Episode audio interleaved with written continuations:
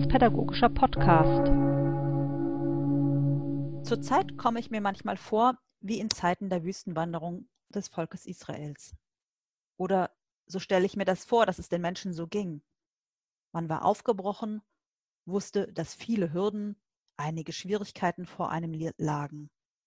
Aber es sollte gut werden, sehr gut sogar. Doch man kam nicht an. Man lief und lief und kam nicht an. Und wir kommen auch nicht in der Nach-Corona-Zeit an.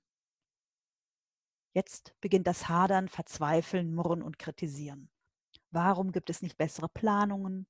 Ist das Virus wirklich so gefährlich? Ich kann die Maske in der Wärme nicht ertragen.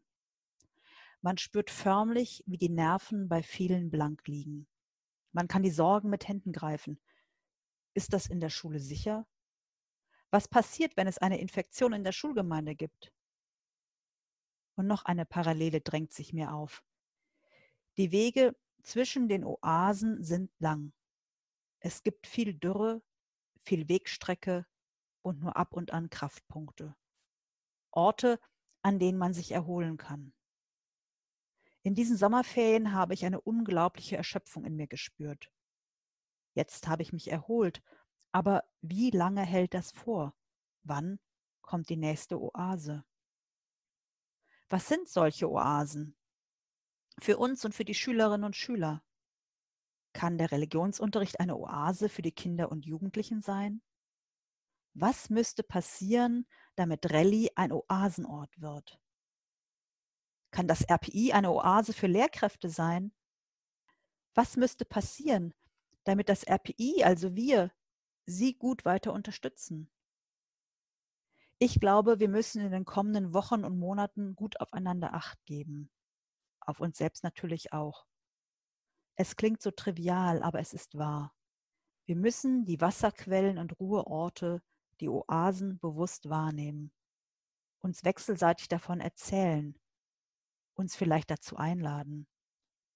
Es ist so ein bisschen wie mit der Maus Frederik. Wir müssen die Farben und die schönen Worte sammeln, die uns begegnen. Dann werden wir wieder aufbrechen und weitergehen. Und wir werden ankommen.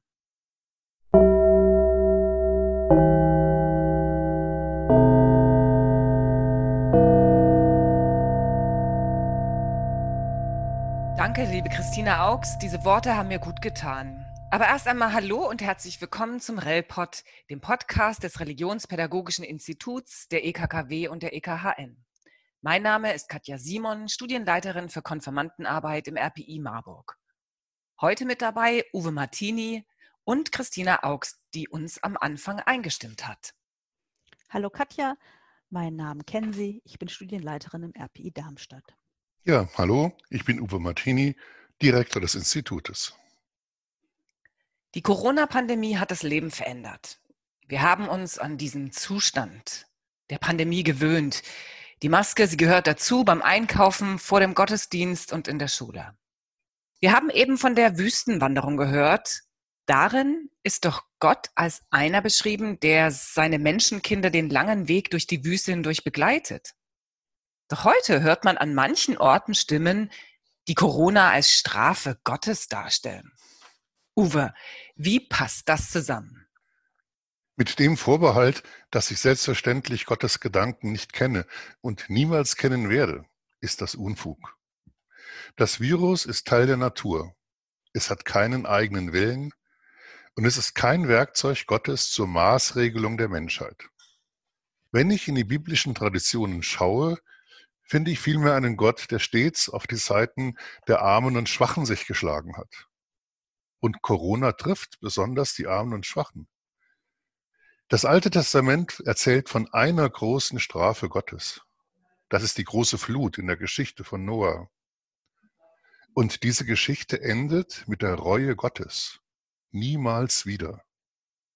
Das ist für mich eine der ganz großartigen Erzählzyklen der Bibel. Ein Gott, der seine Handlungen bereut. Das ist ein Gott, der mit seinen Geschöpfen und mit seiner Schöpfung mitleidet, der tröstet und aufhilft. Und Jesus ging zu den Aussätzigen hin. Er suchte den Kontakt zu den Kranken, um sie zu heilen. Gott findet sich also heute in den Intensivstationen der Welt.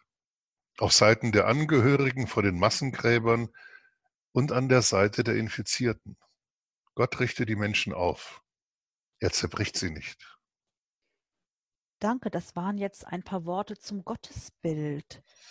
Was bedeuten aber diese Erfahrungen für unser Bild vom Menschen? Nun, wir Menschen, wir wollen ja irgendwie am liebsten immer und zu aller Zeit alles im Griff behalten, den Überblick haben, die Kontrolle, auch die Macht über alles. Die Macht über Menschen, über die Schöpfung, über alle Bereiche menschlichen Lebens, sei es Wirtschaft, Kultur, Politik. Wohin allerdings übertriebene Kontrolle führen kann, ist meines Erachtens in dem Wort Machbarkeitswahn ganz gut ausgedrückt. Und wohin es führt, wohin dieser Machbarkeitswahn führt, wissen wir seit langem. Die Folgen menschlicher Hybris sind Umweltzerstörung, Lobbyismus und Rassismus. Manche leben doch so, als gäbe es keinen Morgen. Doch seit Corona ist die Menschheitsfamilie einem Virus ausgeliefert. Die Erdbevölkerung hat über diesen Krankheitserreger keine Kontrolle. Das führt zu verschiedenen menschlichen Reaktionen. Die einen, die suchen die Schuld bei den anderen und verlautbaren Verschwörungstheorien. Andere wiederum ignorieren das Virus und die Dritten haben einfach Angst. Sie fühlen sich ohnmächtig. Doch wir haben es eben schon gehört. Gott will, dass wir Menschen nicht zerbrechen, sondern dass wir aufgerichtet werden. Und Gott will von uns, dass wir das Gute tun und das Böse lassen. Fürchtet euch nicht, das ruft uns der Gott der Bibel so oft zu. Und ich sehe und beobachte auch einiges, was den Menschen die Angst nimmt.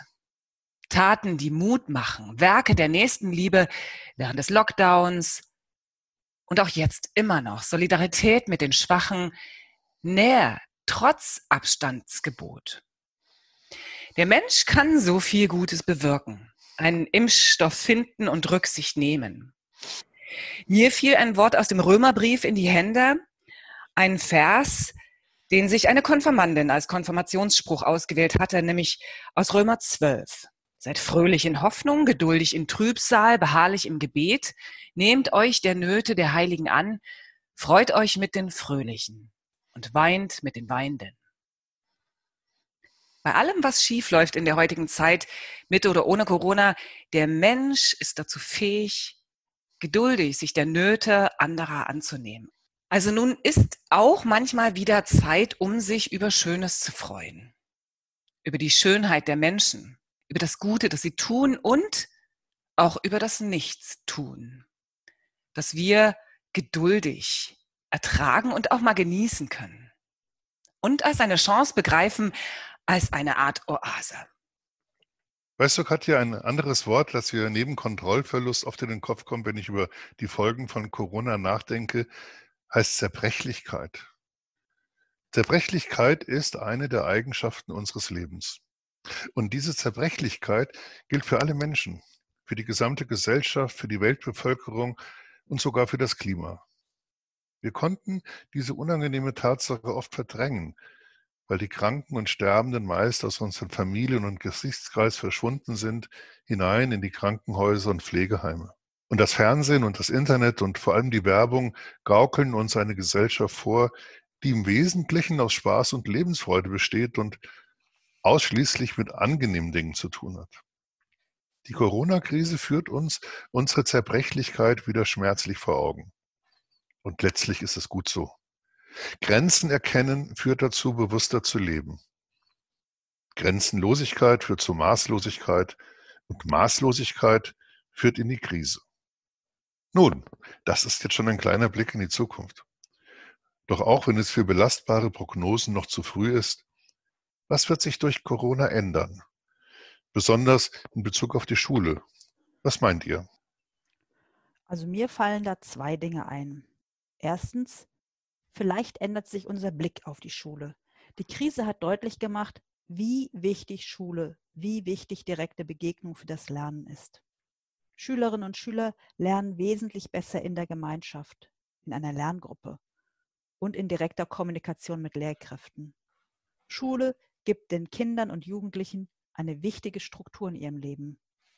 Dieses Wissen ist uns in den letzten Jahren etwas verloren gegangen. Daher noch einmal, Schule ist ein wichtiger Lern- und Lebensort. Zweitens, nichtsdestotrotz muss jetzt Neues passieren. Die Krise hat die Schwachstellen unseres Bildungssystems überdeutlich gemacht. Es hängt viel zu viel von dem Bildungsstand und der Finanzkraft der Eltern ab. Das kann und darf nicht sein. Das ist ein Skandal. Hier muss dringend etwas anders werden. Das sehe ich genauso, Christina. Ob sich aber durch Corona wirklich so vieles zum Besseren ändern wird?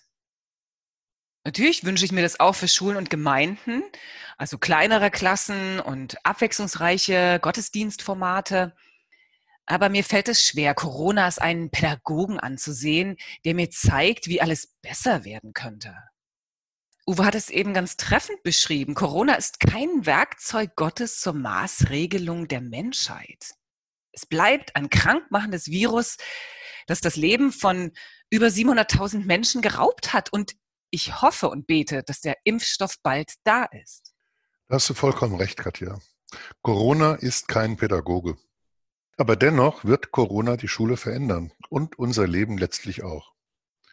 Die Erfahrungen, die wir jetzt in der Schule machen, werden in irgendeiner Form Effekte zeigen. Nur ein Beispiel. Viele Lehrkräfte haben die Scheu vor digitalem Lernen verloren. Nein, Digitalität ist kein Allheilmittel für bessere Pädagogik, und auch nicht für die bessere Schule der Zukunft. Das hat Christina gerade schon sehr überzeugend dargelegt. Aber ich bin sicher, Lernprozesse in der Zukunft werden stärker als früher digitale Elemente aufweisen. Und man wird klarer erkennen, was besser in einem analogen, präsentischen Setting anzusiedeln ist und was auf digitaler Ebene möglicherweise effektiver umsetzbar ist. Digitales Lernen wird aus der Nerd-Ecke herauswandern und zu einer Normalität werden. Nein, die Corona-Krise hat nichts Pädagogisches. Aber sie eröffnet die Chance, einiges besser zu machen als früher. Vielen Dank, liebe Katja, vielen Dank, lieber Uwe. Dies war der erste RELPOD im neuen Schuljahr. Wir wollen in diesem Schuljahr monatlich erscheinen. Wir freuen uns nach wie vor über Ihre Rückmeldungen. Lassen Sie uns in Kontakt bleiben. Bis dann, in einem Monat.